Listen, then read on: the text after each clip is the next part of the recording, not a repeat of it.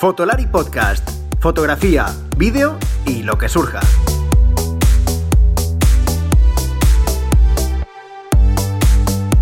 Con Rodrigo, Iker y Álvaro. Muy buenas a todos, soy Rodrigo Rivas, como muchos ya sabéis, y hoy quiero daros la bienvenida a esta segunda temporada del podcast de Fotolari.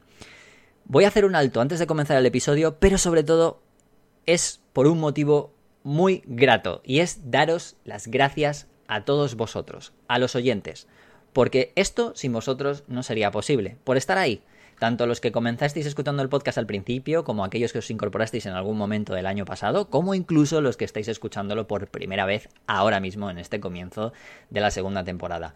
Voy a incorporar este agradecimiento muy rapidito a la gente de Camaralia, que ya sabéis que la gente de Camaralia es la tienda de confianza del podcast, pero no solo por eso, sino porque el año pasado fueron parte activa del podcast y este año van a seguir siéndolo. Ya sabéis que, bueno, Camaralia es la tienda de confianza en la que podéis encontrar todo tipo de material audiovisual, desde cámaras, temas de vídeo, temas de audio, cosas que tienen que ver con el streaming, que está muy en auge, incluso temas de alquiler, que ya tratamos el año pasado. Y es justamente por eso, la parte activa del podcast. ¿Por qué digo esta parte activa? Porque es la que realmente nos interesa y la que más me interesa a mí, su perfil. Porque son gente que en el podcast nos enseñan, nos iluminan con el conocimiento que tienen desde dentro de del perfil que tienen, claro, de su trabajo. Y eso es súper importante. Y es por eso por lo que les quiero agradecer de verdad eh, el que quieran continuar estando así, de esa manera en el podcast, que es una de las cosas que nos interesa de verdad, porque saben mucho, son muy profesionales, eh, están en contacto con muchísimos profesionales, nos pueden dar siempre mucho feedback. El feedback que muchas veces nosotros no tenemos porque solamente tenemos una, una manera, ¿no? Nuestra forma o lo que necesitamos nosotros, pero ellos al estar en constante contacto con todo tipo de profesionales, productoras, etcétera, etcétera, eh, conocen mucho mejor no solo los productos tal cual llegan, sino los usos de los mismos, ¿no? De, oye, pues esto me ha funcionado, esto no me ha funcionado, esto ha funcionado mejor para un tipo de fotografía o un tipo de trabajo. Y eso es algo que es impagable, ¿no? Porque al final, nosotros como, como personas, a lo mejor yo como fotógrafo profesional, pues tengo mi visión, pero no puedo tener la unión de tantos, aunque hable con compañeros. Ellos tienen muchos y sobre todo porque se dedican todos los días a eso. Así que quiero eh, extender mi agradecimiento a ellos porque vuelven a estar con nosotros y sé que va a ser muy, muy, muy entretenido y pedagógico lo que nos van a poder ir contando y muy útil, sobre todo para tanto para nosotros como para vosotros los oyentes. Y nada, después de estos agradecimientos, vamos al turrón, como se diría en humor amarillo. ¿Y cómo? Bueno, empezamos la segunda temporada con, bueno, con altura también. Eh, para mí es un poco vértigo empezar así la, temporada porque espero mantener el nivel. Eh, nuestro invitado de hoy es un Premio Nacional de Fotografía en el año 2009. Es una de las referencias en el fotoperiodismo español y periodismo español, porque él es periodista también. Y bueno, poco más que decir, más que escuchéis la entrevista que voy a tener ahora con él, porque yo creo que va a... Todo es súper interesante y podríamos tirarnos muchas horas con esta persona hablando y hablando y hablando y seguramente seguiríamos aprendiendo todo el rato constantemente. El invitado de hoy es Gervasio Sánchez, ya digo, Premio Nacional de Fotografía 2009, pero sobre todo un gran periodista que no tiene pelos en la lengua y eso es increíble y es, bueno, pues algo que nos gusta, que la gente pueda decir las cosas sin cortarse. Así que nada, os dejo con la entrevista. Empezamos esta temporada a lo grande y espero que os guste. ¡A por ello! ¿Estás pensando en comprar una nueva cámara o necesitas algún accesorio para tu equipo? No dejes de visitar camaralia.com, la tienda online con los mejores equipos de fotografía y vídeo profesional, las últimas novedades y los mejores precios para venta y alquiler, y como siempre atendido por los mejores profesionales. camaralia.com Debo decir que este primer episodio de la segunda temporada de Fotolari eh, podcast es para mí un, tremendo honor contar con la persona que voy a que vamos a como invitado que vamos a contar porque debo decir que no me imaginaba que pudiese tener en este momento eh, tenerle como invitado bueno eh, no tengo mucho más que decir que, que, gracias, Gervasio. Es Gervasio Sánchez. ¿Qué tal? ¿Cómo estás, Gervasio? Hola, pues nada, bien. Gracias por invitarme. Y simplemente decirte que yo trato a todo el mundo igual. O sea, me da igual que sea el profesional más, eh, con más audición que el estudiante más joven. Siempre tengo mucho cuidado con tratar a todo el mundo con el respeto que se merece.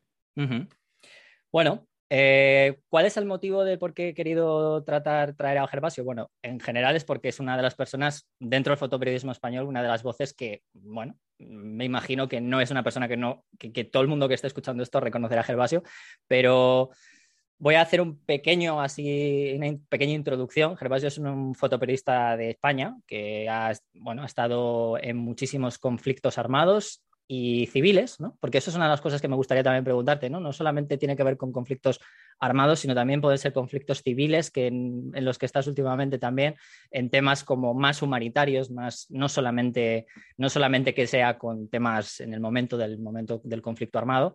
Eh, y es Premio Nacional de Fotografía en el año 2009. Tiene un montón de premios que, ya, habla, ya sé que os tocaré un poquito por encima para preguntarle alguna cosa, pero, pero simplemente dejar así una pincelada, no voy, a, no voy a entrar en todo lo que ha hecho, porque si no estaríamos aquí horas, horas y horas, pero es el motivo. El motivo es porque es una de las voces más reconocidas en España de la fotografía y más aún dentro de la fotografía fotoperiodística. Eh, Gervasio, te voy a hacer una pregunta muy rápida al principio. Eh, ¿Tú qué te consideras? ¿Fotoperiodista? ¿Fotógrafo? ¿O contador de historias? ¿O qué exactamente? Bueno, yo estudié periodismo en la universidad, hice cinco años de periodismo en la Facultad de Ciencias de la Información de la Universidad Autónoma de Barcelona y durante esos años nunca estudié fotografía. De hecho, yo jamás he hecho un curso de fotografía. Doy clases ahora en, la Escuela EFTI de Madrid y he dado clases en otras escuelas, pero yo nunca recibí clases de fotografía. Con lo cual, eh, en primer lugar, tengo una, digamos, preparación o tengo unos estudios eh, periodísticos, ¿no? Y de hecho, aparte de, hacer fotos, también he escrito toda mi vida, hago radio, incluso he hecho televisión, ¿no? Y me gusta mucho cualquier parcela del periodismo en el que intento siempre mm, desarrollar, eh, desarrollar a lo mejor posible. O sea, me recuerdo mis primeras crónicas de radio que tardaba dos o tres horas en prepararlas porque quería, quería hacerlas lo mejor posible, ¿no? Uh Paso los años, evidentemente, pues ya pude hacerlas con mejor calidad en mucho menos tiempo, ¿no? Pero siempre me tomo las cosas como muy en serio, ¿no? Entonces, yo me considero un fotógrafo y un periodista y, me gusta mucho que se me recuerde o se recuerde que en la mayor parte de las coberturas que he hecho en zonas de alto conflicto he escrito y a veces he escrito todos los días y a veces no, no fotografío todos los días, pero sí que escribo todos los días como un periodista literario que al mismo tiempo pues, se ha especializado en fotografía y que en un momento determinado puede hacer una, buena, una buena radio, ¿no? O sea que en el fondo no me gustan las etiquetas y quiero eh, especialmente que la gente entienda que en el oficio de periodista a veces hay que hacer diferentes facetas o diferentes formas de, demostrar tu trabajo, pero siempre con la calidad y la rigurosidad obligatorias. Es que es una de las cosas que, aunque luego al final de todo contaré, porque recomendaré varias cosas tuyas, como por ejemplo el magnífico trabajo que hicieron la gente de, Imprescindibles, ¿no? aquel documental que te hicieron magnífico, además ha sido premiado, es una de las cosas donde se demuestra, ¿no? donde se ve claramente cuál ha sido todo tu, toda tu, vida, ¿no? más o menos dentro de este trabajo. Eh, y por eso me apetecía hacerte esta pregunta al principio, porque creo que lo dejas muy claro. Yo no soy, a lo mejor yo no soy un gran fotógrafo, pero sí que te gusta eh, poder contar esas historias y contar lo que realmente hay, ¿no? Lo que hay delante de tu, cámara, en este caso, delante de tus ojos, ¿no?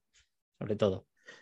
yo es que sinceramente me harto las etiquetas. Y en, la fotografía española hay mucha etiqueta.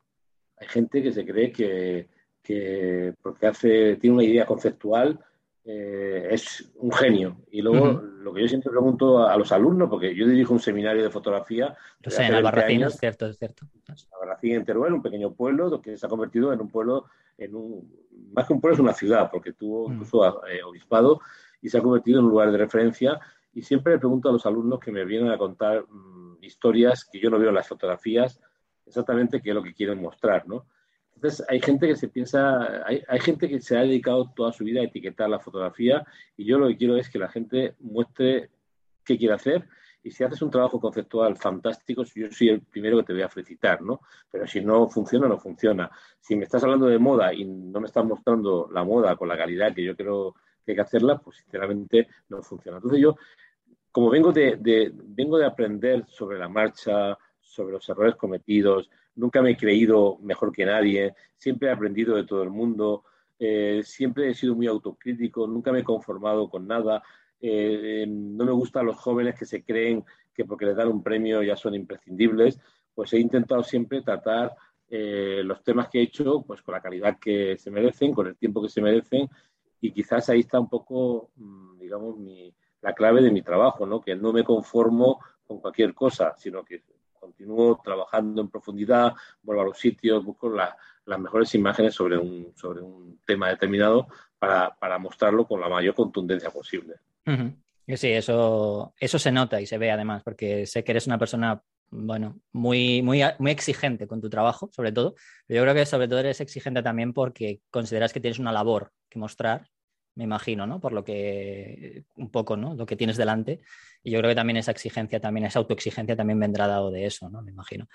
Eh, voy a irme un poquito, ya que te he hecho esta pregunta, pero bueno, que, que, me resultaba curiosa, que a mí tampoco me gustan mucho las etiquetas, pero claro, al final cuando una persona hace tantas cosas, es quién mejor que para que uno, que esa persona para dejar claro lo que hace, ¿no? O sea, o lo, que quiere, lo que quiere ser, ¿no? al final todos hablamos de todos, pero nunca, nunca dejamos que hable la persona que realmente tiene que hablar, ¿no? Por eso me apetecía preguntarte esto. Em, a ver si no me confundo. En el año 79 estabas estudiando, por lo que tengo entendido, de periodismo, ¿no? Eh, como has dicho. Y fue cuando empezó eh, la primera, bueno, una de las múltiples, pero la primera más, más, podríamos decir, guerra más moderna o que más reconocemos de Afganistán, ¿no? Que más se ha podido ver dentro de las imágenes de las primeras, ¿no? Que fue aquella invasión de la Unión Soviética en Afganistán. Em, ¿Fue de las primeras cosas que realmente tuviste para querer dedicarte o, empezar o como, no sé, como un empuje hacia todo este mundo al que ibas o, ha habido otro tipo de, cosas ¿no? que te hayan dado a ti ese impulso primero? Bueno, yo en ese momento ya estaba estudiando periodismo y yo quería ser periodista de conflictos. ¿Lo tenías claro ya desde entonces? Sí, sí, de hecho yo, hice periodismo para, para, trabajar en conflictos, por lo cual mi, mi manera de digamos, de, de convencerme de que ese era mi camino fue anterior. ¿Con qué? ¿Te puedo preguntar con qué? O sea, simplemente por... Bueno, hay cosas como muy anecdóticas que, tienen mucha, mucha trascendencia en mi vida eh, personal. Pues primero, cuando era muy niño, coleccionaba sellos, me gustaba mucho imaginar que algún día viajaría a los países de mis sellos y, y no sé por qué razón, verdaderamente curiosa, creí que el periodismo me permitiría viajar, porque yo pensaba que los periodistas viajaban. Luego me da cuenta de que en estos últimos tiempos, con las nuevas tecnologías, los periodistas, eh, casi en su mayoría, hacen más periodismo casero, periodismo de ordenador o periodismo de salón, que periodismo de calidad. O sea, hay una comodidad por parte de los periodistas de no meterse en el charco del, tema o de la historia para hacerlo cómodamente y creer que porque miran por un ordenador ya, saben más que, de la gente. Y luego también, pues eh, en los años 70, a mediados de los 70, cuando yo tenía 15, 16 años, yo empecé a leer muchas cosas que pasaban en el mundo. Estamos hablando entonces de la guerra civil en el Líbano, estábamos hablando de, masacres en, Chile, en Argentina, justo cuando se produjo la dictadura de, los generales argentinos en el 76. Yo tenía entonces 16 años. Em, y, cuando acabé, cuando acabé el, el, bachillerato superior, en vez de irme a una universidad a hacer periodismo corriendo, me fui e hice el servicio militar, que era obligatorio, pero yo lo hice voluntario. Y me fui a los paracaidistas. Sí, eso a, las a, las fuerzas, especiales, firmé un contrato que me tuvo que autorizar mi padre, porque yo no había cumplido los 18 años cuando firmé el contrato, aunque me fui con 18 años recién cumplidos, y pasé 20 meses en las fuerzas especiales, en un momento complicado porque estábamos hablando del ejército todavía franquista, pero aprendí en ese, durante esos 20 meses que fueron durísimos y de los que me arrepentí muchas veces, aprendí, eh, bueno, cómo, cómo, era el, día a día en, en zona de conflicto, eh, hacíamos muchas maniobras de fuego real, disparábamos con todo tipo de armas, yo estaba en la sección de la sección de transmisiones de la compañía de armas de apoyo, con lo cual mis compañeros disparaban morteros, ametralladoras pesadas, cañones sin retroceso. Eh, bueno, yo estaba rodeado de personas especializadas en, lo que son las armas de apoyo de un ejército, ¿no? Y de hecho, mm, aunque cuando acabé el servicio militar no le di importancia y tenía mucha ganas de acabar porque estaba hasta las narices de, la situación en el ejército, porque además era un ejército donde todavía había malos tratos, te pegaban, eh, bueno, eh, cuando corrías por, maniobras, maniobras, pues podía incluso llegar hasta el agotamiento total, ¿no? Y los oficiales eran extremadamente duros y los oficiales sí que me di cuenta por el paso de los años que todo lo que aprendí ahí me sirvió mucho cuando empecé a acudir a guerras, porque entendía lo que era un disparo, cómo se disparaba, cuál era la, trascendencia de, un disparo, qué, cuánto, hasta dónde puede llegar un, disparo de un fusil de asalto, cómo dispara una ametralladora pesada, cómo es el sonido de un mortero. Y todo esto me sirvió mucho para, cuando me metí en la guerra tener una idea de lo que estaba ocurriendo. Con lo cual, cuando llegué al periodismo, recuerdo que un oficial, un oficial eh, que yo tuve como, como un alto oficial, que era un teniente coronel de, un batallón de paracaidistas. Eh, yo era su radio, trabajaba como radio suyo, y un día me dijo por la mañana, acaban de matar a un periodista en el País Vasco. Estamos hablando del año 78. Dice, vas a hacer una, vas a hacer una profesión, pues yo le había dicho al, teniente coronel que una vez que acabase el servicio militar quería hacer periodismo para ir a las guerras. Y él se reía, ¿no? Y me dijo, luego me lo, me lo volví a encontrar muchos años después y me dijo, tenías clara la idea y finalmente la realizaste, ¿no? Y, me dijo, eh, eh, vas a hacer un, oficio que es tan peligroso como el de ser soldado, ser periodista, ¿no? Entonces, bueno, lo tenía muy claro desde el principio y cuando empecé el periodismo yo quería ir a las guerras, por lo cual a mí la invasión de los soviéticos de Afganistán en diciembre del 79, que yo tenía 20 años eh, y llevaba dos meses de, o dos meses y medio de la facultad, me hizo interesarme por Afganistán, me hizo interesarme por Irán, que acababa de ganar el, eh, había llegado Khomeini, ¿no? el, Khomeini a, Irán, había expulsado al Chad de Persia. Mm. En el 80, nada más empezar eh, el año, empezaron las guerras civiles en Centroamérica como El Salvador. Y yo estuve cinco años informándome sobre El Salvador. O sea que todavía tengo hoy día, hay algo que hacía yo entonces que hoy día ya no, ya no se hace tanto, que era leía periódicos y recortaba historias que me interesaban, especialmente de las secciones de internacional, no solamente de diarios españoles, sino de diarios de otros lugares, y guardaba en carpetas por países lo que me interesaban de esos conflictos armados, ¿no? Y, posteriormente, pues me he ido a Afganistán y me he llevado 20 eh, años o 30 años después, o incluso 40 años después, lo que había recortado cuando era un joven estudiante de periodismo.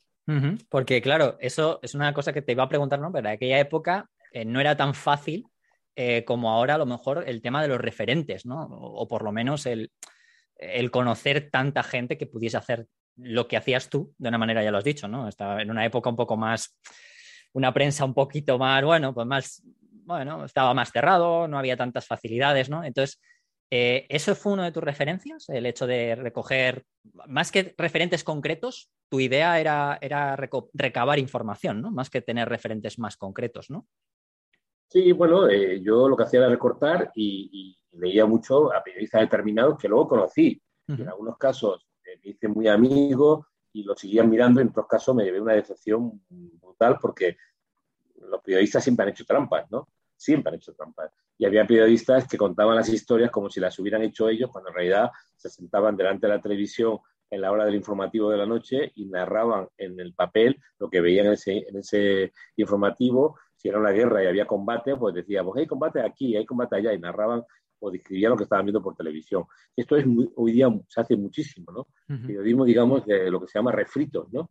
Entonces era más difícil hacer refritos, porque tú tenías que, tenías que, informarte con la BBC, pues siempre llevábamos una, una, radio de onda corta, que era, digamos, el medio que daba la mejor calidad informativa, y, y, luego los referentes que tuvieses en cada uno de los países, ¿no? Como conocía muchas personas que admiré, insisto, en algunos casos mi admiración mm, subió varios escalones y en algunos casos menos.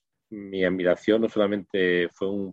Fue un al final me, sentí como, como que me habían engañado, ¿no? Yo he conocido periodistas que posteriormente me enteré que lo que habían escrito en tal día o tal otro era mentira, o sea, se lo estaban inventando, ¿no? Y esto, pues, te deja un mal sabor de boca, ¿no? Pero era la manera de que, teníamos de trabajar en los años 80, que fue cuando yo crecí como periodista. Eh, una pregunta muy directa, que yo creo que, sobre todo, ¿cómo se fotografía una guerra, Gervasio? O sea, eh, ¿qué, es? O sea, no, yo, la primera vez que te enfrentaste a una guerra, vamos a llamar guerra más que un conflicto, porque creo que la primera vez fue cuando fuiste a Centroamérica, ¿no? Que fue, creo que fue cuando fuiste a aprender, entre comillas, vamos a llamarlo así, ¿no? Para ti, fue como un caso, un poco aprendizaje, ¿no? Creo, creo recordar esos viajes a Centroamérica. No publicaste nada, fue como un poco... Sí, son, fueron viajes iniciáticos eh, con mi dinero que yo que, ganaba trabajando de camarero, porque yo estudié, gracias a que trabajé de camarero en la universidad, si no, no hubiera podido estudiar en la universidad y muchos de los viajes que hice a los 80, la financiación venía de, mis meses que pasaba vendiendo, o sea, eh, bueno, vendiendo, en realidad vendiendo, vendiendo al público eh, de un restaurante la carta, ¿no? Paellas, lenguados, gambas a la plancha y cubatas, ¿no? vino o, postres o tal, ¿no? Iba a hacer una broma, iba a decir, vamos hasta ese camino, ¿no? Ahora, estamos cerrando el círculo de nuevo casi, desgraciadamente. Entonces, eh, a ver, mira, yo soy poco mitómano. Me pone muy nervioso los fotógrafos y los periodistas que llenan su hoja de servicios de, parafernalia y, a veces cuando tienes que dar demasiados, cuando tienes que mostrarte demasiada, de forma muy visible como si fuera un espectáculo la guerra, está claro que tu trabajo deja mucho que desear. Los grandes fotógrafos, lo digo por experiencia, son muy, están siempre alejados del, ruido, quieren hacer bien su trabajo. Y, yo, por ejemplo, como siempre el mismo ejemplo. Si alguien me encuentra ahí por la calle, paseando, y no me reconoce, alguien que creería que yo he cubierto por lo menos entre 25 y 28 conflictos armados. Yo no doy la talla, soy bajito, e incluso con el paso de los años me he ido inflando. Eh, no tengo pinta de ser un, fotógrafo de estos que salen en las películas, eh, que son capaces de, saltar por encima de los tejados mientras que el avión va bombardeando como bajo el fuego, cosa que es absolutamente falso. Los que hacen esas cosas son unos irresponsables y lo malo más es que los maten. O sea, soy un fotógrafo que va a los sitios a documentar lo que ocurre y quiere que lo que verdaderamente interese es lo que les pasa a la gente que están viviendo este tipo de situaciones, ¿no? Y no convertirte tú en el máximo, no, no, no convertirte tú en la persona que, digamos, está, está siendo el protagonista, ¿no? Esto es importante tenerlo en cuenta. A mí me cansa los periodistas y fotógrafos incluidos que hablan más de lo que les pasa a ellos que lo que pasa sobre el terreno cuando hablas más de lo que te pasa a ti o de cómo te, cómo te, cómo te impactan las cosas que ves y te pones a llorar y pones a, a, lamentarte y, a, generar una especie como de, de, círculo en el que parece que tú eres el protagonista, eso tiene un poco que ver con el periodismo. El periodismo hay que hacerlo con la calidad que se, que con, el respeto y la dignidad que se merecen las personas que sufren y siempre hay que intentar hacerlo con, con de una forma que sea verdaderamente eh, que valga la pena, ¿no? Si, estás, si vas a una guerra para ganar premios, quédate en tu casa, porque te pueden matar. Si vas a una guerra para, para ligar en el bar de, tu esquina, bueno, pues yo qué sé, hazte mejor fotógrafo de moda. O sea, a la guerra hay que ir por razones de peso, hay que ir porque crees realmente que hay que documentar lo que ocurre, porque un mundo sin documentar es un mundo absolutamente más violento y que la gente en la que en la gente que sufre las consecuencias de una guerra sin focos mediáticos acaba realmente sufriendo mayores consecuencias y más brutalidades por parte de los, de los que matan y los que hacen daño. ¿Crees que esto es una de las cosas que, están cambiando? O sea, lo que me has contado es, eh, ¿ya venía de atrás? ¿O crees que esto que este tipo o prototipo de, de, fotógrafo que me has, vamos, más o menos descrito, es algo que está floreciendo más ahora que antes? ¿O, ya existe? Quiero decir, ya. en, el lenguaje del periodismo eh, somos tan papanatas en este país tan papanatas, culturalmente hablando, que utilizamos, digamos, clasificaciones, terminologías que vienen de, del inglés fake news. disculpen. Las mentiras han, han existido siempre y los periodistas mentirosos han existido siempre. E incluso, si queréis o si quieren, hagamos la lista. Yo les diré qué periodista ha mentido en tal cobertura y qué periodistas han mentido en tal otra cobertura, porque me los conozco a todos. O sea, que no hay que embadurnar el lenguaje con estúpidas palabras del inglés para hacer creer que eres un especialista o un experto en algo. Siempre ha existido las mentiras, siempre ha existido la, los bravucones, la gente que es bravucona, que cree que es el centro del universo. Siempre ha existido los periodistas que venden más humo que lo que hacen en realidad.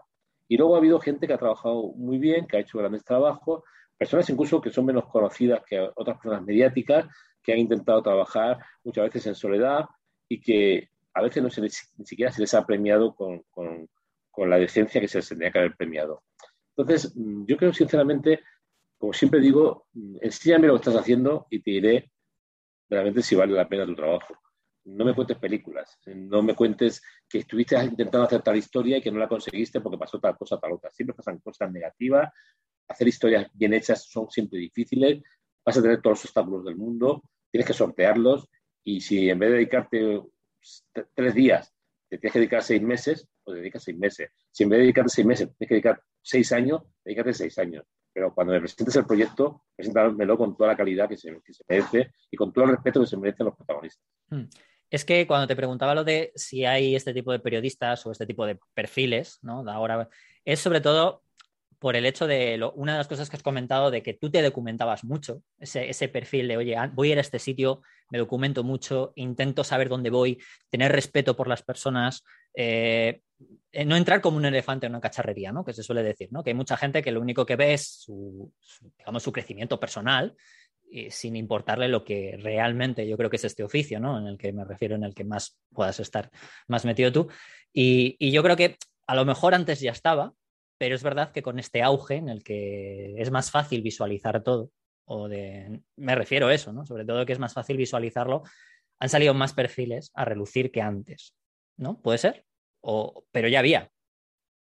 Bueno, sí, te digo, o sea, eh, a ver, eh, yo eh, no me atrevería a ir a cubrir un conflicto sin, sin, estar documentado. Da igual que sea periodista literario, radiofónico, fotógrafo o camarógrafo. A mí me he encontrado en algunas ocasiones algunos compañeros muy buenos, sobre todo camarógrafos, cámaras de televisión o fotógrafos, que ellos mismos se limitan en, el entendimiento del conflicto. Te dicen, no, ¿para qué quiero entender? Yo quiero, hacer son imágenes. No, no. Si entiendes el conflicto, vas a encontrar mejores imágenes, vas a saber documentar mejor lo que estás haciendo. Entonces, la obligación de un periodista, sea cual sea su especialidad, incluso un sonidista que supuestamente hace un trabajo supuestamente menor, o un, o un eh, productor eh, que, busca los contactos tiene la obligación de saber qué está pasando en el sitio. Cuanto más sepan, mejor será para el equipo, si trabaja en equipo, o para él mismo si trabaja en solitario.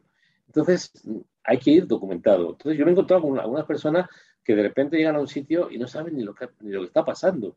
Y claro, luego lees las crónicas y dices, pero este tío, ¿cómo es posible que haya hecho esta tía? ¿Cómo ha hecho, ha posible que ha escrito todo esto? ¿Cómo es posible que no le, no le hayan reñido en su medio? ¿Cómo es posible que no me haya, llamado la atención?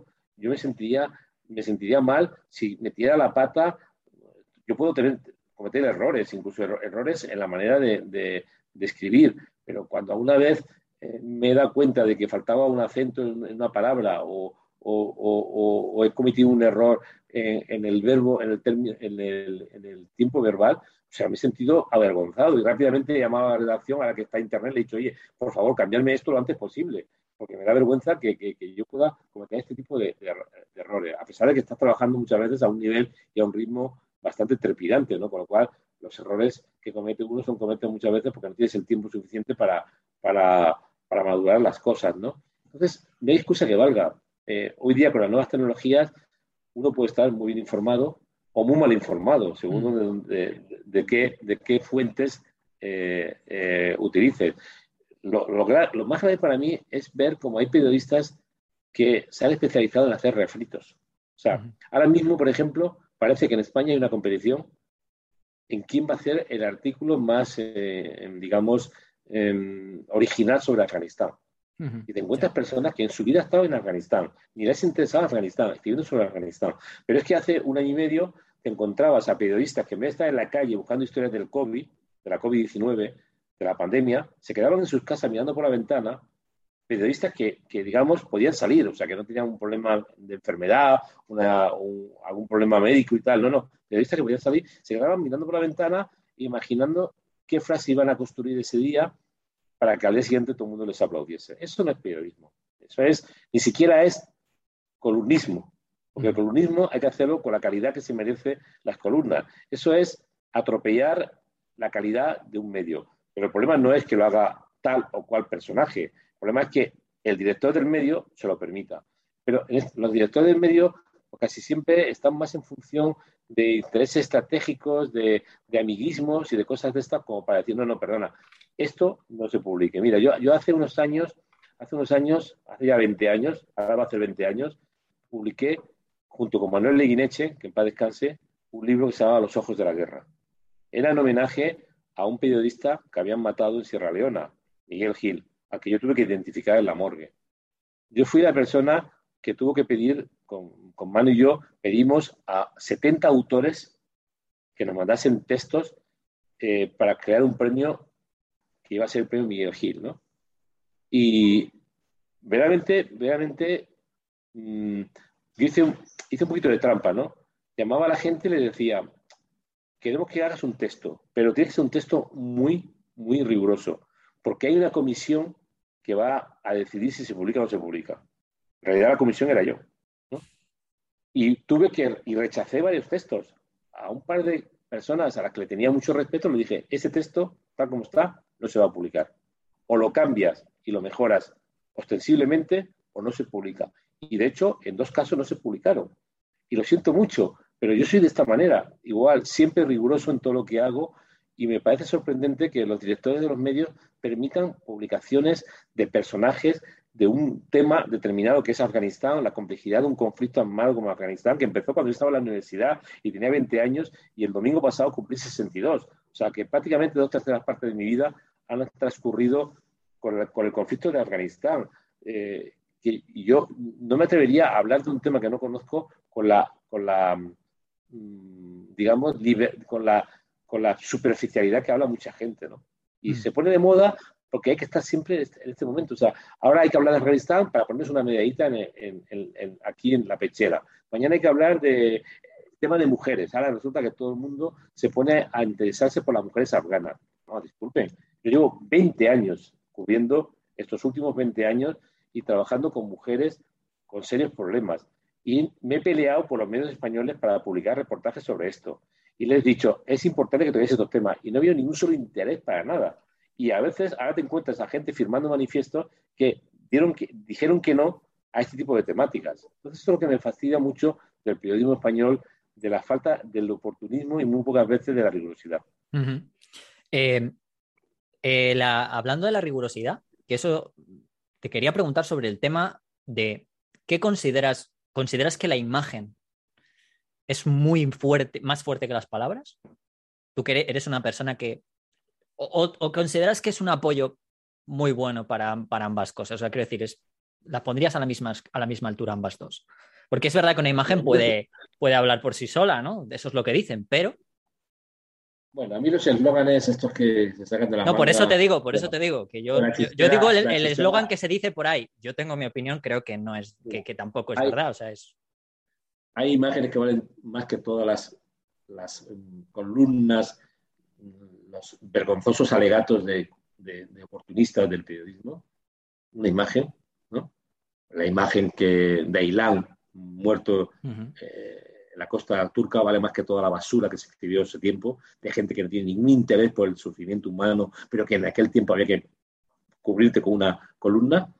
Y luego hay muchas fotografías que no cuentan mucho más que algunas reflexiones incluso de personas que no tienen nada que ver con el periodismo, pensadores, escritores que se toman en serio su trabajo y que reflexionan de manera crítica, porque yo la, reflexión no la, entiendo si no es una crítica. O sea, que tú seas capaz de criticar lo que está pasando en Afganistán hoy día sin entrar en el corazón del drama, en el comportamiento vergonzoso, no solamente de Estados Unidos, sino de la OTAN, de las potencias eh, europeas, de tus gobernantes favoritos, tu gobernante favorito, que mientras que estaban en el poder tú te callabas lo que estaba pasando en Afganistán. Entonces, eso lo dije a una persona importante del periodismo español. Ahora criticáis a Sánchez al mismo tiempo que hace cuatro, cuatro años, cinco, seis, siete años no, no criticabais a Rajoy por cosas que pasaban en Afganistán. O ahora criticáis a Rajoy, pasaba en el 2013, 14, 15, cuando antes no, no criticabais a Zapatero en el 2008, 2009, 2010. Entonces, yo esto, por ese camino nunca, nunca lo, o sea, me da bastante, me da bastante, digamos, eh, o sea, me enfada mucho ver que esto pueda pasar en mi, oficio. Por eso a veces los eslóganes no sirven para nada. Hay imágenes que valen más que, que todas las palabrerías de personajes que solamente son oportunistas y luego a veces hay textos fantásticos que valen más que todas las imágenes de personas que no se toman en serio la fotografía. Eh, yo leí, he leído en un libro de reciente publicación, de hablaba sobre un poco sobre la memoria de la fotografía, lo, he leído hace un poco por encima, no todavía no lo he leído entero, que hablaba que también un poco el cambio social, los cambios sociales que van produciendo a lo largo de todos los años, obviamente, la fotografía es una de esas cosas que mucha gente, yo creo que no lo entiende, pero eh, para mi gusto, eh, la visión que nosotros vamos teniendo cuando hacemos fotografías también depende mucho y cambia mucho en función del cambio social que vivimos. Que creo yo, ¿no? Porque nuestra visión al final no deja de ser un reflejo de nuestra vida, ¿no? Entonces, al final, lo que yo querría saber desde, el punto periodístico, eh, o fotoperiodístico en este caso, ¿no?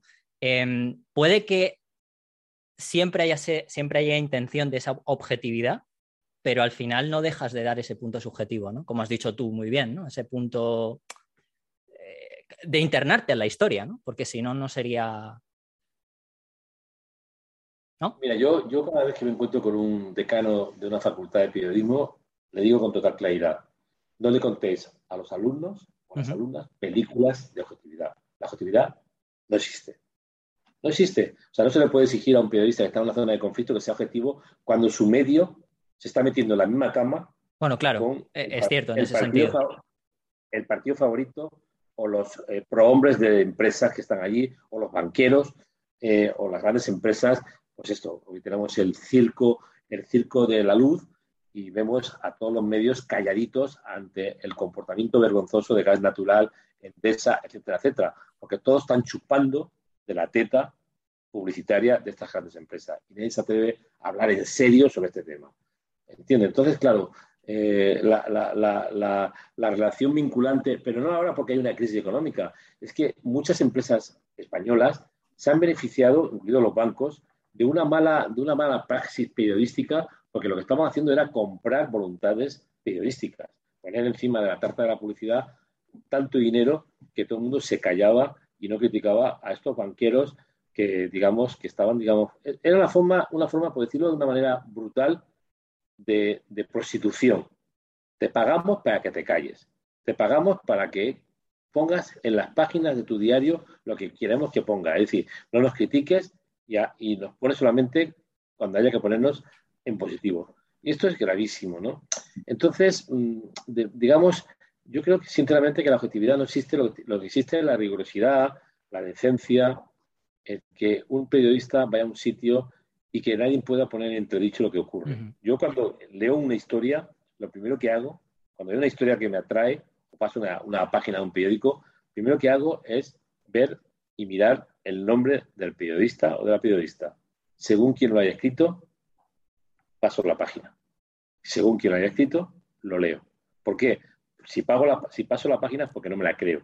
Porque la historia es de alguien que conozco y sé que ha engañado, que ha falsificado, que ha mm, hecho sensacionalismo barato, que no está en los sitios, en el lugar de los hechos, que eh, dice que está, pero está alejado, que utiliza, que es un tramposo.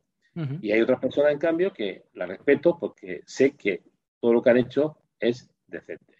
Siempre lo he hecho. Pero en el periodismo español o en el periodismo de otros lugares. Y esto es algo que, evidentemente alguien te puede decir, claro, pero tú como conoces a todo el mundo, sí, bueno, claro, conozco a todo el mundo. Tampoco voy a ir por ahí denunciando. De hecho, en algunas ocasiones me ha pasado que he estado en un jurado de un premio, ha aparecido una candidatura yo mismo he dicho, si se le da el premio a esta persona, yo imito y voy a contar mm, que al jurado advertí de que esta persona mentía y hacía trampas. Y normalmente, pues cuando yo esto no lo hago ni porque seas, eh, no es por, por temas de competencia, porque yo normalmente cuando un amigo o una persona a la que, a la que valoro gana un premio, mm, si puedo ser el primero en felicitarle, no espero a mí me encanta felicitar a compañeros que han ganado premios, que han hecho buenos trabajos. Yo no siento celos por gente que trabaje bien. Yo, yo siento, eh, digamos, desencanto por personas que trabajan mal.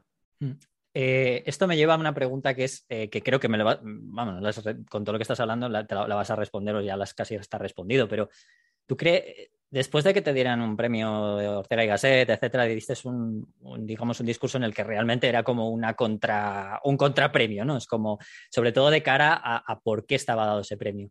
Eh, y mi pregunta es, con respecto a esto, es, ¿crees que ahora mismo, bueno, ahora, lleva, lleva mucho tiempo por lo que estás contando, pero tú sientes que los fotoperiodistas, voy a hablar más del concreto del, del tema de la imagen, aunque también puede entrar, obviamente también entra el tema escrito, pero ¿os sentís usados por los gobiernos y por las asociaciones? Mira, cuando yo hice eh, ese discurso, ese premio, en el 2008, llevaba 14 años haciendo discursos tan duros como ese mismo discurso, en premios que me habían entregado en otros momentos, en otros lugares. Desde el 94 que recibí el premio de la Asociación de Prensa de Aragón y conseguí que se fueran los miembros de un partido político y de una coalición política, porque los critiqué duramente por su comportamiento eh, en relación con la guerra de Bosnia. Eh, lo que pasa es que en el premio Ortega Gasset pues era un premio más eh, mediático y se le dio una, una, gran importancia. A mí lo que más me preocupó esa noche no fue haber hecho un discurso que no solamente fue aplaudido, sino que además hubo víctores de 700 personas que habían del acto, sino que hubiese personas importantes, que no voy a nombrar, que se me acercaran para decirme textualmente, enhorabuena Gervasio, nunca había escuchado un discurso como este. Y yo pensé, llevas 25 años viniendo a estos premios. Tú eres una de las personas del grupo mediático este que siempre estás aquí.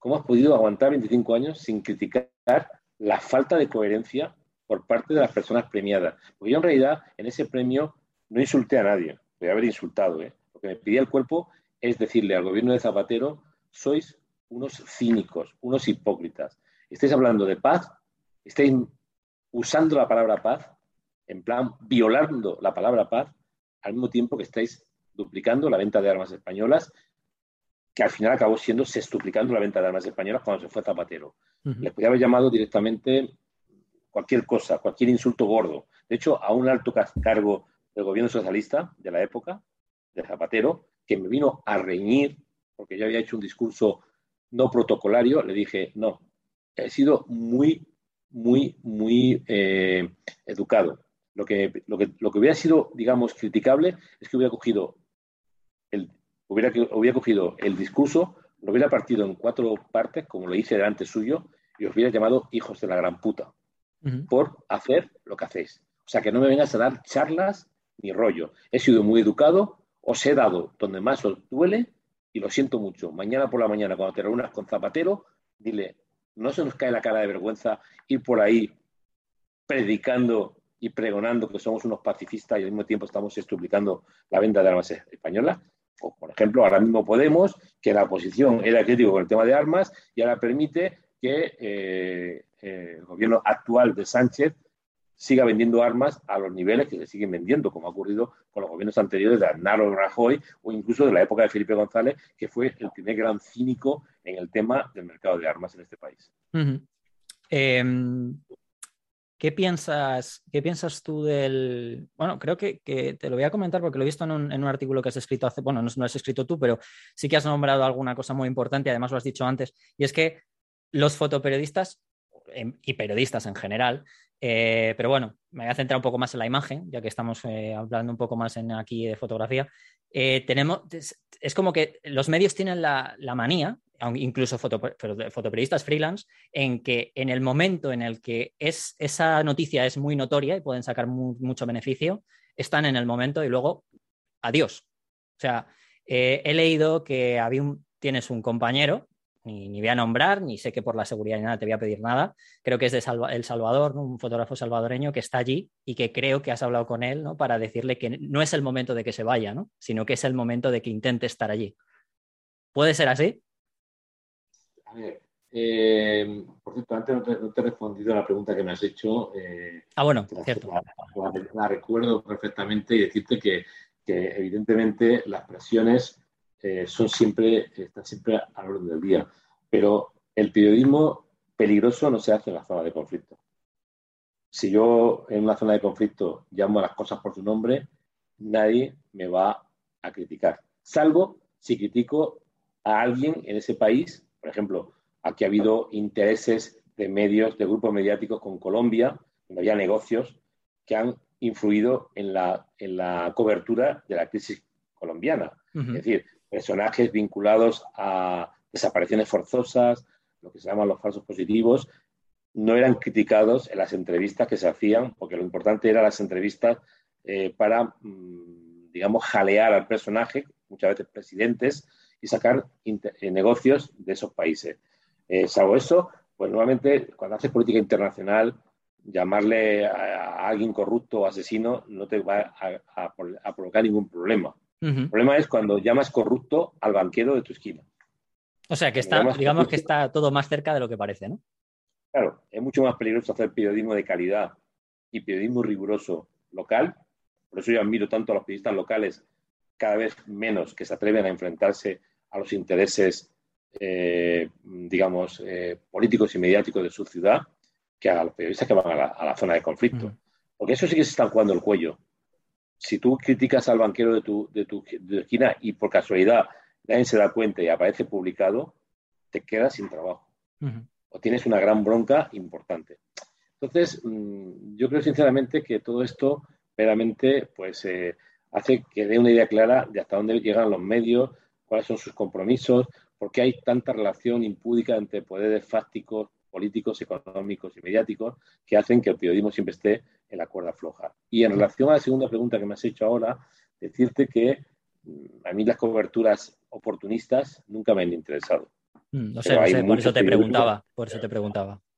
Hay muchos periódicos que actúan de manera oportunista y periodistas oportunistas. Yo estos días, estas últimas semanas, con, la crisis afgana, he sentido vergüenza ajena. He sentido arcadas. Personas que no tienen ni la más remota idea o que han estado poquísimas veces o, nunca, o una vez, o de paso por Afganistán, hablando de cátedra, ¿no? Y luego incluso eh, yo en mi caso he intentado con algunos medios, hacerles ver que si no cuentan con los periodistas especializados, la cobertura en estos momentos en los que no hay periodistas sobre el terreno va a ser un desastre. En el, en el caso de Juan Carlos Quintero, eh, periodista salvadoreño, bueno, mm, la verdad es que cuando me enteré de que estaba publicando en diarios españoles, le mandé un mensaje, conseguí su, su Twitter, nos pusimos de acuerdo, la verdad que me sorprendió, él me conocía e incluso me dijo que me admiraba, él, es, él tiene 45 años, yo tengo 62, eh, digamos, nos llevamos 15 años. Yo cubrí la guerra de El Salvador durante muchísimos años y simplemente le, quise hacer ver que tenía una oportunidad histórica porque él estaba muy cansado, se había quedado sin dinero físico, era complicado conseguir dinero y le dije, no te vayas ahora. Evidentemente, mide bien lo que vas a hacer y evidentemente si quieres marcharte, marcharte, pero tienes una oportunidad histórica, ¿no? Y si yo estuviera en tu lugar me quedaría, ¿no? Me quedaría porque no, nunca pasan estas cosas dos veces en la, vida, ¿no? Y sobre todo también le llamé porque no quería que le engañasen los medios de comunicación. Le dije, mira, cuidado con lo que te van a pagar.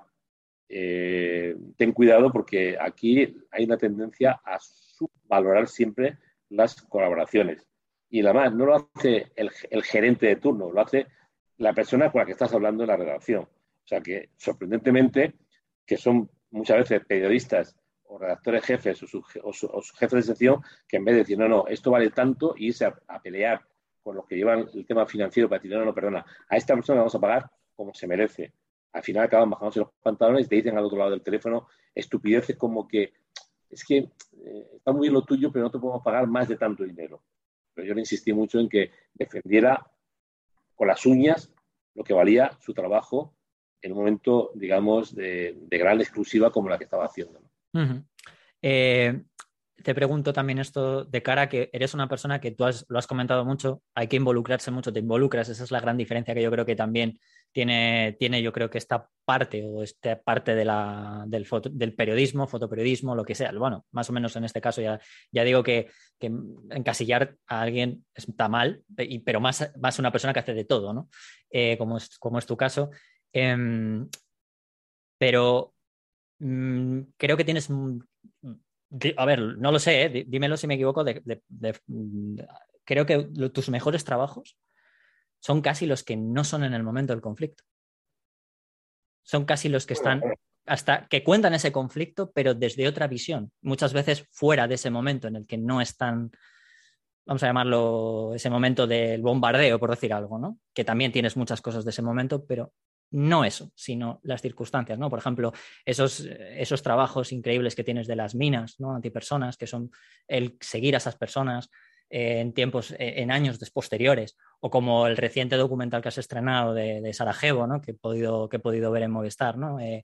el seguir esa gente que realmente ha sido parte de ti, al final parte de tu fotografía y de tu historia, eso yo creo que es una de las cosas más importantes y que muchas veces mm, yo creo que muchos fotógrafos o fotoperiodistas no, no lo quieren. O sea, quiero decir, como ya está la noticia fuera, es como que ya no les interesa, que es lo, a lo que habíamos hablado, ¿no? Esos fotoperiodistas de, del momento. Bueno, en, mi caso, a ver, yo he hecho mucho, he hecho mucha actualidad, he hecho el conflicto puro y duro. Mm, lo sé, lo sé. He intentado hacer mi trabajo lo mejor posible. Yo, yo he estado cubriendo mm. la guerra en El Salvador, en Nicaragua, en Perú, en Colombia, combates, eh, muertos, eh, Balcanes, bombardeos, combates fuertes en, Sierra Leona, en Liberia, he hecho ejecuciones extrajudiciales, o sea, antes me han matado gente, ¿no?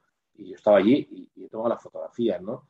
Eh, y, creo que además intento hacer ese tipo de trabajo pues, de manera, la mejor, más profesional. Pero es verdad que una vez que has hecho ese tipo de trabajos, que los he hecho a lo largo de mi vida, o sea, a veces me río mucho cuando, cuando los más jóvenes mm, los más jóvenes conocen tus últimos trabajos y creen que tú eh, siempre tuviste, tuviste dinero para hacer los proyectos a tu ritmo. No, no, no, o sea, yo, sé lo que has hecho, quiero decir, te lo pregunto no, no desde el punto de vista, sé perfectamente, por eso te, he dicho que te he asociado a todo ese trabajo que has hecho de seguimiento de los momentos reales de conflicto. O sea, quiero decir, has estado ahí, pero que los has, has continuado esa gente, ¿no? En la que realmente con la cual has, has tenido pero que eso tiene mucho que ver con mi forma de trabajar. O sea, yo durante 10, 12 años trabajé puro conflicto. Llegó un momento en que dije, me interesa otros aspectos de los conflictos, las consecuencias a largo plazo, el impacto de la violencia. Eh, y entonces he acudido a sitios donde he ido haciendo ese tipo de trabajo. Pero fíjate tú, te voy a poner un ejemplo. Mis dos grandes proyectos que han transcurrido durante décadas son vidas minadas y desaparecidos. Están hechos en países donde estaban pasando hechos brutales. O sea, yo mm. desaparecidos y vidas minadas lo, hice en, Irak, por ejemplo, o en Afganistán. Yo iba a Afganistán y a Irak a cubrir lo que estaba pasando. Y se había atentados, coches, bombas, combates, eh, eh, muertos en las morgues, lo, lo, narraba. Y una vez que había estado, pues igual, tres semanas trabajando en ese tema, me marchaba dos semanas a trabajar la parte, digamos, más documental que me interesaba a mí me dedicaba a trabajar los, trabajos y iba sumando imágenes a los trabajos a largo plazo. Porque yo nunca he dejado, o sea, mm. nunca he dejado de trabajar en este tipo de lugares.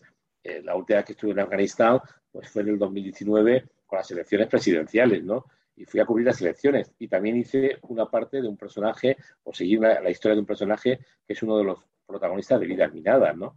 Eh, pues yo voy haciendo un poco este tipo de historias en los países, porque además lo que hago es he contado las guerras en determinados países y luego he ido a contar las posguerras. eso es a lo que yo me refería un poco, eso, que, hay gente que deja, olvida esa, ese tema, ¿no? Esa posguerra, porque ya no es actualidad o ya no tiene esa noticia, por si, pues, vamos a llamarlo así, ¿no? De, telediario, sino que tú vas, continúas ese proceso, porque al final cuando una persona eh, acaba una guerra, eh, pensamos que acabó la guerra, pero para una, para una persona no ha acabado una guerra. Eh, empieza, digamos, otro, otro proceso, ¿no? Es otro proceso, no el bombardeo, pero empieza su siguiente proceso, que ya puede ser desde, me imagino, ¿no? Desde su, adaptación a una nueva vida, gente que por desgracia a lo mejor le han amputado un miembro, tiene, tiene que vivir de una manera distinta, ¿no? Eso es a lo que yo me refería, ¿no? A que sabes, has entendido eh, la importancia también de ese, de la continuación de ese sufrimiento.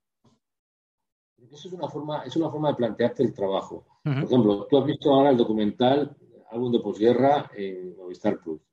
Ese, ese documental hubiera sido imposible si yo, en los años 90, no hubiera planteado la fotografía periodística con dos, digamos, ángulos distintos. En color hacía lo más evidente de la guerra, que eran los bombardeos, los muertos, los heridos, los combates, y cuando tenía tiempo me ponía a documentar la vida cotidiana, el, tránsito de la vida cotidiana en plena guerra. De esas imágenes que yo fui haciendo poco a poco en blanco y negro cuando tenía tiempo y me podía dedicar unas horas a trabajar en las calles de Sarajevo o en las calles de, Bagdad, eh, han sido las que han tenido más, más eh, recorrido.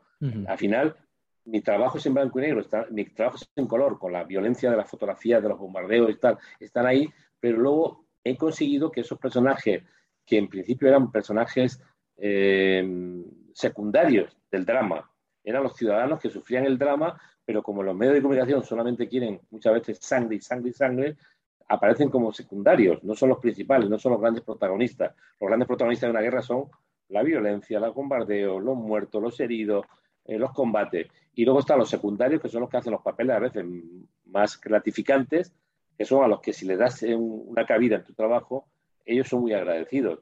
Y al final aparecen estos personajes que yo fotografié en Sarajevo durante el cerco, aparecen 27 años después, 28 años después, reconociendo, reconociéndose en esas imágenes y dándote un grandísimo documental, como ha sido este documental de álbum de posguerra. Para acabar, que ya no te voy a... ya, es que, eh, a ver, contigo se puede estar horas, horas, horas y horas, pero hay que... Eh, para acabar, te voy a hacer un, par de preguntas así, yo creo que más como curiosidad. Mm, tienes muchísimas fotos a tus espaldas, muchísimos trabajos a tus espaldas. Em, y a ver, me imagino que habrá habido muchas imágenes o situaciones que realmente te han marcado, ¿no? Pero dentro de las que realmente te hayan hecho reflexionar un cambio en tu manera de contar o de manera de fotografiar, tanto al principio como al final, me da igual, porque al final yo creo que esto es un, aprendemos constantemente. ¿Qué foto o qué trabajo? Uno de los varios, porque me imagino que todo esto, al final esto es una, ya digo, es una constante reflexión. Eh, ¿Podrías darme como ejemplo para ti que te hizo reflexionar o te hizo darte cuenta que había, tenías algo que cambiar, por ejemplo, en ese momento que estabas, cómo lo estabas contando, o... Bueno, yo creo que, uno de, las, de, los momentos importantes de mi vida profesional fue, como, como a principios de los 90, antes de empezar la guerra sobre los Balcanes, llevaba varios años trabajando en América Latina y empezaba a cansarme del bambán. Veía que a mí el bambán nunca me ha excitado. O sea, cuando disparan, disparan, lo, lo, más apropiado es tener cuidado que no te alcancen las balas. Cuando disparan, solamente un loco levanta la cabeza. Cuando disparan, solamente alguien descerebrado quiere más tiros. A mí no me gusta que disparen contra la gente, y menos contra mí. Me parece estúpido eh, tener que estar, pero si tengo que, trabajar, trabajaré, pero, pero no, no, lo hago, digamos, aplaudiendo. Entonces, hay un momento en que me di cuenta de que en mi trabajo yo quería dedicarme a otras cosas y empecé a hacer este tipo de proyectos a largo plazo, ¿no? Proyectos como Vidas Minadas que sigo haciendo, porque yo mm. en principio iba a publicar a presentar Vidas Minadas 25 años el año que viene, pero lo tengo que suspender o aplazar por culpa de la pandemia, pero lo voy a presentar el 22, el 23 o el 24, ¿no? 25 años con los mismos personajes.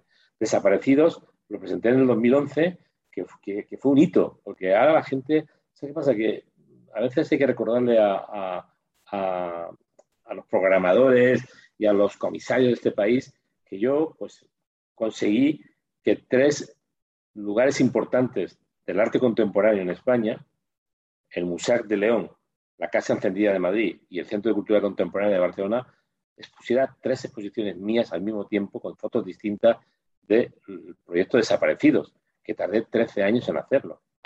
Y eso lo presenté en el 2011. Y en el 2011, en la rueda de prensa, que había muchísima prensa, muchísima prensa, porque estaban los tres directores de las tres eh, instituciones presentándolo en Madrid, lo primero que dije fue, a partir de ahora me voy a dedicar a trabajar la desaparición forzosa en España, con la idea de, no sé si dentro de 10 años, 5 años o 20 años o 25 años, publicarlo.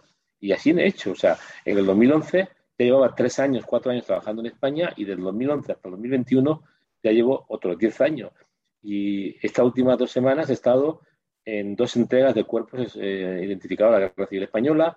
hace un mes estuve en una sumación en un sitio y voy trabajando de manera tranquila, de bajo perfil, casi siempre estoy solo en las fosas, porque no hay un seguimiento, o me encuentro a alguien que pasaba por allí, o de repente hay una fosa que es un poquito, digamos, eh, más llamativa, son mujeres, o es un caso mediático, ¿no? Pero voy haciendo mis trabajos porque sigo creyendo, y posiblemente cuando presente este, este trabajo, que puede ser en el 2036, coincidiendo con el centenario del fin del inicio de la Guerra Civil Española, pues habrá hecho 25 años que yo prometí que iba a dedicarme a todo esto. O sea, es una persona que cuando me comprometo con un proyecto, no lo dejo. hasta el final. Y no prometo y luego no hago. Estoy harto de, gente que se dedica, cuando llega el momento de, dar la, de tener la oportunidad de anunciar lo que, lo que va a hacer, cuando nunca lo hace. Yo prefiero matar el oso y luego eh, presentarlo. Hay mucha gente que antes de matar el oso eh, ya lo anuncia, ¿no?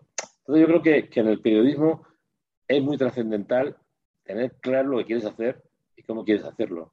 Y no dejarte atrapar por las prisas de uno, ni por las influencias malignas de otro, ni por los que quieren que todo se haga de manera arbitraria o superficialmente.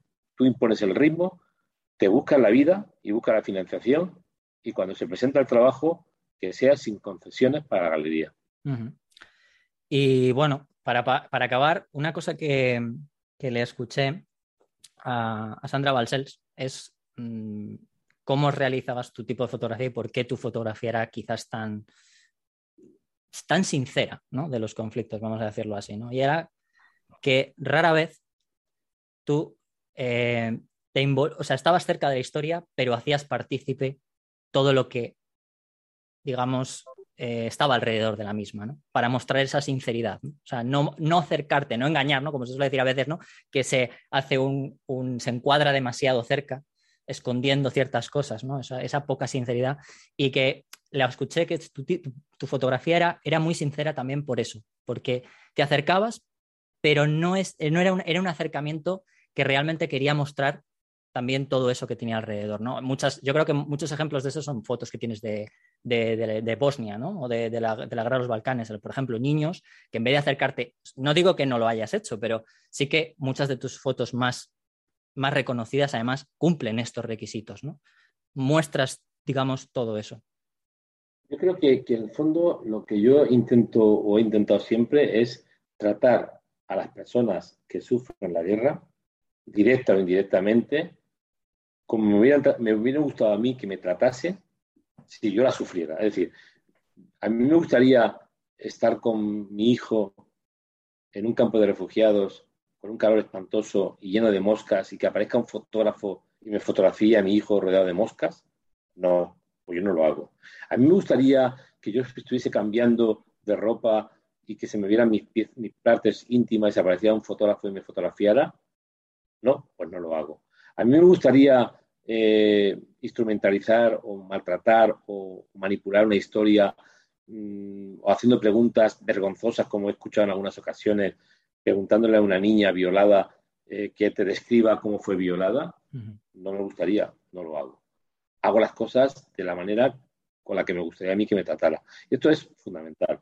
También es fundamental tener tiempo para hacer las historias, porque si llegas a un lugar y, y tienes que hacer la historia en una hora, es imposible que lo puedas hacer bien aunque tengas mucha suerte. Y lo más normal es que cometas errores y que al final acabes siendo pues, un maltratador más, un, maltratador con cámara. Uno de los problemas principales de los periodistas es que solamente nos interesa conseguir rápidamente la imagen, la declaración, el total en las televisiones y salir pitando.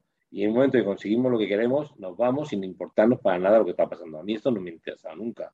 Yo he vuelto a los sitios, he seguido los personajes, he preguntado, he contado a, las personas que quiero fotografiar por qué estoy allí, para qué sirve mi trabajo, para qué quiero hacer mi trabajo. Eh, les he dicho, mira, tú eres un protagonista, podrías ser el protagonista de esta historia. Esta historia yo la hago por esto, por esto y por esto. Los convenzco de que no estoy allí para aprovecharme de, su, de su desastre, ¿no? sino que quiero hacer una historia de denuncia, que su historia sea que él se convierta en uno de los protagonistas de una denuncia universal o colectiva, de un, por, un tema determinado, sea el tema mutilado, desapariciones forzosas o violaciones. Yo me tiré en Colombia un mes entrevistando a mujeres y menores violadas por todos los actores armados, incluidos los guerrilleros de izquierda. Y fue muy duro. Lo más duro que haces al final, cuando tienes que entrevistar a personas, es entrevistar a mujeres violadas o niñas violadas. Y estuve allí y era un hombre y estas mujeres aceptaron que yo las entrevistase porque confiaron que yo no las iba a traicionar. No me iba a aprovechar de, mis circunstancias personales, ni de mi fuerza, ni, de mi, ni, ni, siquiera de mi poder, ni mi poder de, manipular sus testimonios. Y esto es importante, que la gente confíe en ti es muy importante en el periodismo. Por eso me molesta mucho cuando te encuentras a ciudadanos que dicen los periodistas son unos vendidos. Lo entiendo, porque hay muchos periodistas que actúan de una manera vergonzosa, pero mis mejores amigos han muerto ejerciendo el periodismo con mayúsculas. Muy interesante y bueno, eh, yo lo voy a recordar eh, para, porque ya digo que es que tienes tantas, tantas y tantas cosas que contar que ya se nos ha acabado el tiempo. Pero voy a recordar a toda la gente, además voy a dejar los enlaces de lo que se pueda y de dónde pueden encontrarlo, pues para que sepan mucho más de tu trabajo los que no lo sepan. Ya digo, por ejemplo, un, muy buen documental de, que es imprescindible para conocer un poco, digamos, de manera, aunque es verdad que se hizo hace unos años, pero para lo que es hasta la, digamos, el grueso de tu trabajo está ahí, está muy bien contado además, muy, muy bien contado.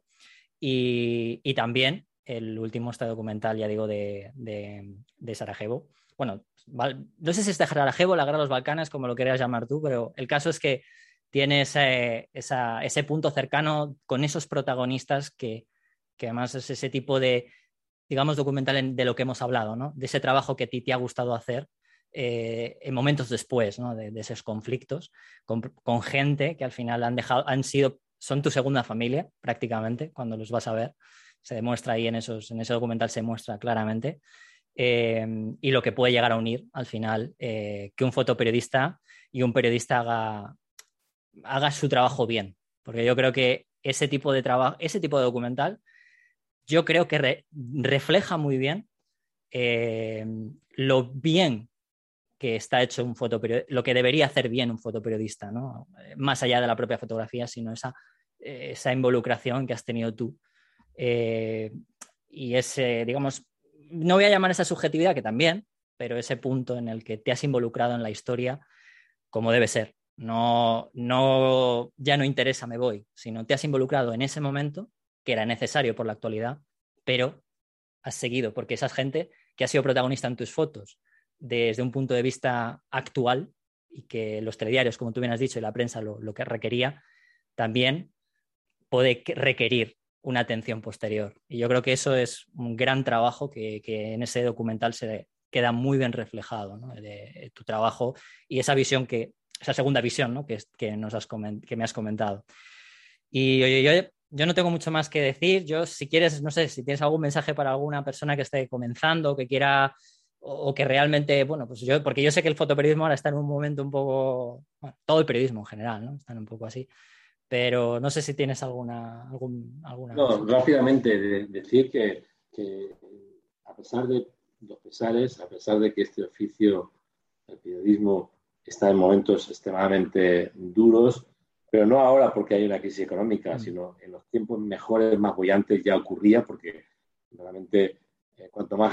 Yo siempre digo que la crisis del periodismo no es económica solamente, es de identidad y la crisis de identidad empezó cuanto más dinero se ganaba con el periodismo, porque cuanto más dinero recibían las empresas de los poderes fácticos, de los bancos, de las cajas de ahorros, de las, eh, de las mm, hidroeléctricas, de las eléctricas, de las eh, petroleras, de los corte inglés y compañía, más se callaban las vergüenzas de estas empresas. ¿no? O sea que hay empresas periodísticas que se han beneficiado con millones y millones de ayudas y de dinero por no contar lo que estaba ocurriendo. A pesar de todo este tipo de situaciones, a pesar de la crisis, yo si volviera a nacer, volvería a ser periodista.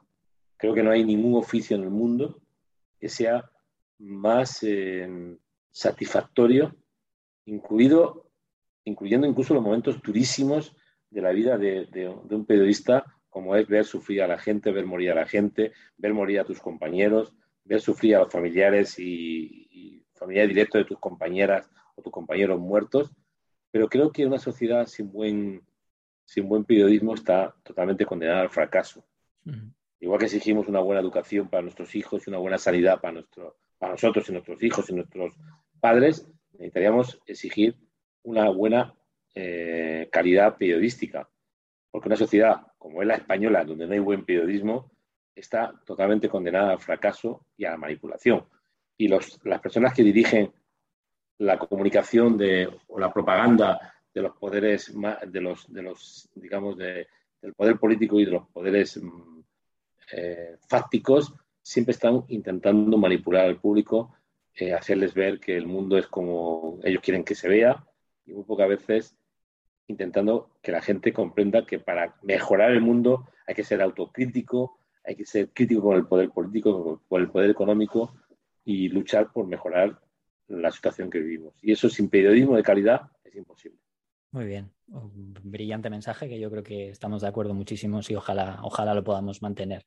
Pues nada, oye, Gervasio, te doy inmensas gracias por haber aceptado, eh, por esta gratificante y constructiva charla.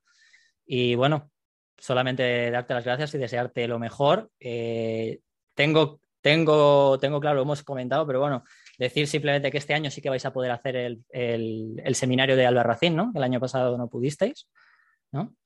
Y, nada, dejaremos por ahí también. Bueno, claro, veremos.